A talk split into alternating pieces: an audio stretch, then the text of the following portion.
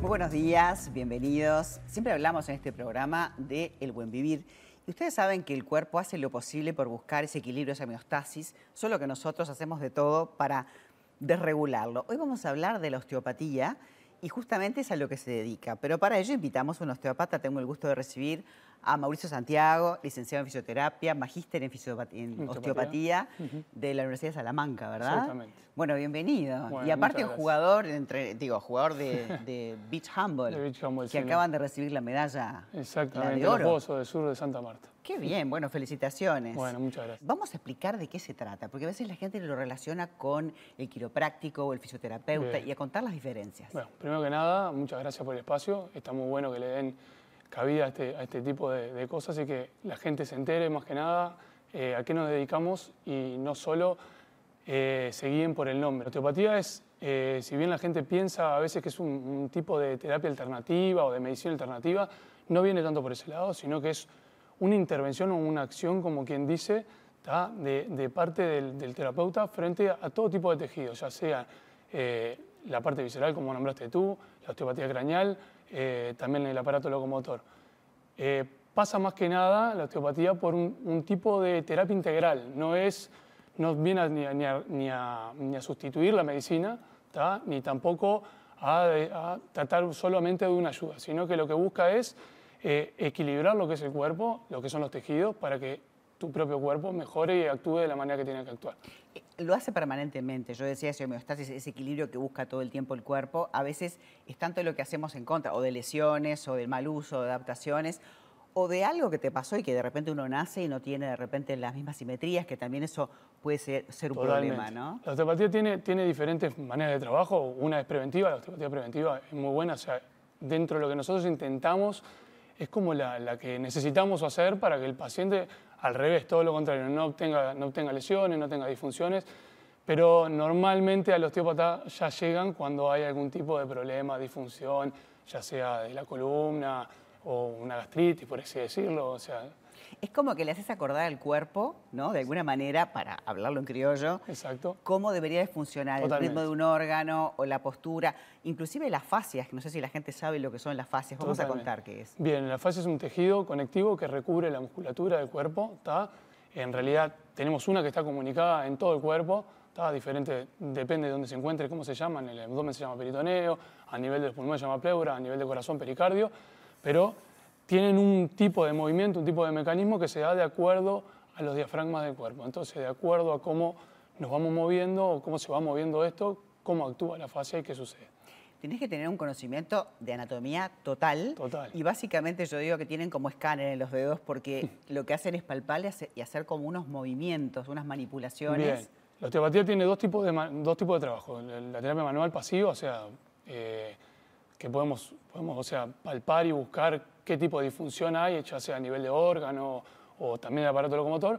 Y también tiene las maniobras, por así decirlo, que son las maniobras se llaman de alta velocidad y baja amplitud, que son esas que tú llamabas, que son las que la gente le llama mucho la, la atención porque hacen ese, ese crujido, ese estallido sobre, sobre lo que serían los huesos, que en realidad no son los huesos. que te sacas las mentiras, ¿no? Ahí está. Pero, pero parece como, como, pequeñas explosiones. Exactamente. Que también vamos a explicar de qué va, porque te da un poquito de miedito eso. Sí, en realidad no, no, no, tienen por qué tener miedo, porque la, osteopatía busca que las manipulaciones sean en un rango fisiológico, no sean más allá de lo, del movimiento fisiológico que tiene el cuerpo. Aparte de eso, una manipulación no debe ser dolorosa para nada en ningún y no hay riesgo de ningún tipo. Y sí, en realidad riesgo siempre hay, pero la idea del osteópata en realidad y del conocimiento que tiene un osteópata sobre anatomía, fisiopatología, fisiología, eh, movimiento, biomecánica y todo, hace que eh, el error se disminuya al mínimo posible. No hay que hacerlo uno no, eso mismo y decir, me voy a arreglar yo mismo porque ahí podemos hacer una. Ni, con ni, uno mismo ni con idóneo. Ni con alguien que no sepa. No. Eso sí es clave, ¿verdad? Es clave, totalmente Ahí está. ¿Y, por qué hace ese ruido? ¿Por qué hace ese chasquido? Nosotros a nivel, a nivel articular tenemos lo que se llaman gases, o sea, son nitrógeno, hidrógeno, dióxido de carbono, que lo que sucede cuando hay una manipulación, hay una burbuja dentro de la articulación que se mueve rápido, cavita se llama, y una vez que cavita hace ese, estallido. Ese estallido es como una liberación de presión. En realidad la, la osteopatía no, no, no, no, funciona por eso, sino por una respuesta neuroreflexógena. Hay una respuesta que llega al cerebro y un envío de una señal que hace disminuir la tensión Ahora, muscular. En esa manipulación no siempre tiene que crujir, eh, no, no siempre tenemos ese aire o esa burbuja. no No, quiere decir que sea necesario sentir ese ruido para que esté bien. No, tampoco. Pero si nos pasa, sabemos que hay como una liberación. Y la verdad, y se siente como bienestar. Se siente como que uno se mueve. Ya la liberación, aparte de que tiene un componente también eh, psicológico, ya la liberación eh, es, es mayor cuando la gente escucha el, el sonido, pero por el simple hecho también de, de Claro. escucharlo. Se trabaja en una camilla, Sí. pero se hace antes un- una anamnesis, un diagnóstico, y eso Sí. es clave Sí, también. exactamente. Es, lo- es para lo que más hay que estudiar. Realmente hay que ser. Porque lo más importante de, de este tipo de terapia es saber cuándo no hacer, no cuándo hacer. O sea, tener en claro qué pacientes podemos trabajar y qué pacientes no. diferencia con un quiropráctico? Bueno, depende, depende de, de qué tipo de quiropráctico hablemos. Acá en Uruguay pasa mucho que la quiropraxia eh, ha pasado a ser un curso de fin de semana o cursos de fin de semana de 12, 16 horas.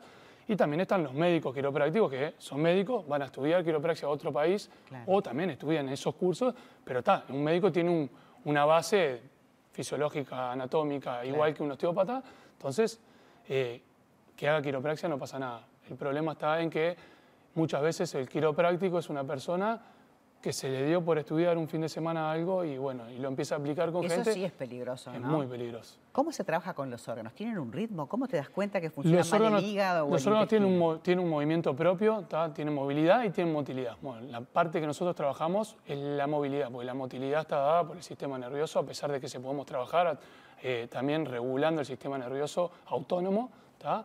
Eh, trabaja solo. ¿tá? Entonces nosotros podemos trabajar, siempre podemos trabajar sobre las dos cosas, sobre la que más trabajamos en un principio, sobre la movilidad del órgano.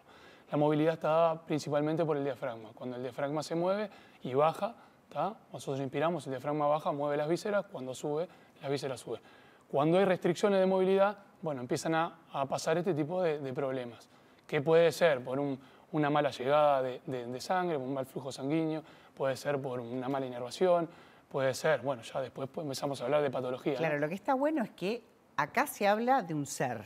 Sí, ¿no? totalmente. Un ser integral, donde están todos los sistemas conectados. El circulatorio, el sistema nervioso, el sistema digestivo y, por supuesto, el sistema osteoesquelético. Entonces, al, empezás trabajando por un dolor a una persona y capaz que el origen está en otro lado. ¿Y es- eso lo podés, lo podés llegar a entender? Exactamente. Normalmente, bueno, hay test ortopédicos y hay diferentes test que lo que indican es de dónde viene, de dónde está la raíz del dolor o del problema, por así decirlo. Normalmente no es que se vaya a dar en una sesión, en una sesión no podemos adivinar absolutamente todo lo que tiene Claro. un paciente, pero a medida que van transcurriendo las sesiones vamos analizando cada vez más y cada vez aprendemos más sobre la persona. Eh, pero podemos sí tener una disfunción, por ejemplo, vamos a hablar de estómago, por un problema a nivel dorsal. Tiene un, tiene un, tiene un componente muy lindo de la osteopatía que es que actúa desde bebés hasta la tercera edad.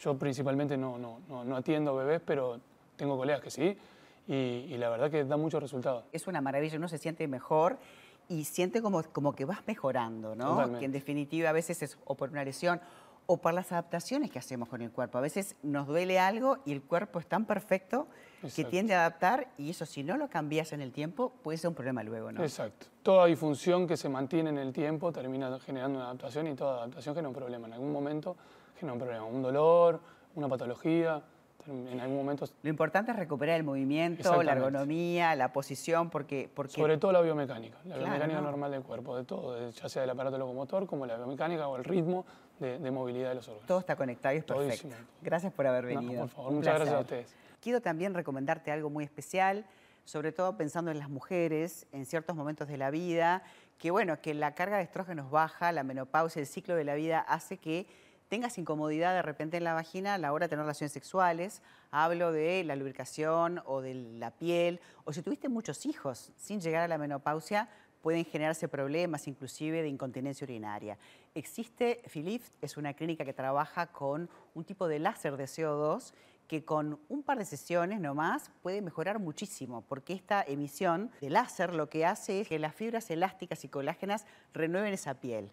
Entonces, vale la pena consultar a los doctores eh, Jorge Arena y Gabriel Cura, son ginecólogos de esta clínica Philips, que está en Clínica Araucho, en Positos, hacer la consulta y sinceramente con dos sesiones de algo que es ambulatorio y que no duele, te puede cambiar la vida. Así que recomiendo que te, que te agendes o que por lo menos preguntes para superar esta situación.